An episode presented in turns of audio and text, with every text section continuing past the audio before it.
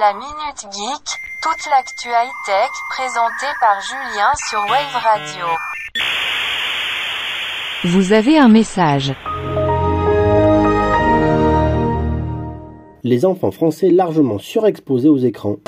Voilà, maintenant, vous pouvez éteindre la télévision et reprendre une activité normale. À ciao, bon dimanche Selon une étude récente, moins de 14% des enfants en France n'ont pas vu d'écran avant 2 ans.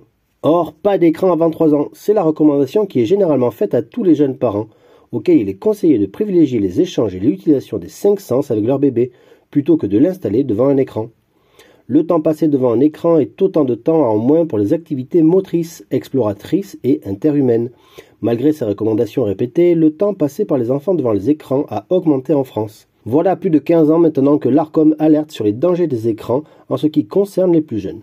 Si les risques et conséquences sont connus depuis quelques années déjà, nombreux sont les parents à installer leurs enfants devant la télé ou devant un smartphone ou une tablette, généralement pour avoir la paix.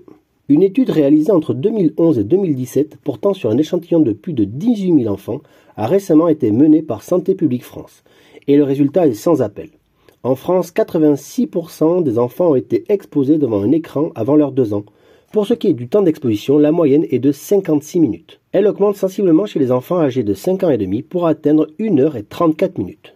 Rappelons qu'en France, l'ARCOM interdit aux éditeurs de diffuser et de promouvoir sur leur antenne et sur tous autres supports des programmes visant spécifiquement les enfants de moins de 3 ans.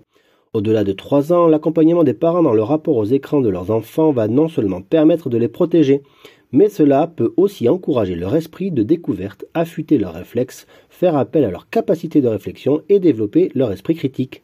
Il y a deux ans, l'étude Les Français et le jeu vidéo permettait de dresser un état des lieux de la pratique vidéoludique en France.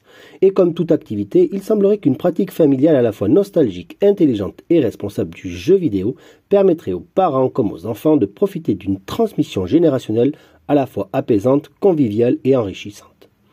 Vous pourrez retrouver l'intégralité de l'étude menée par Santé publique France sur leur site internet.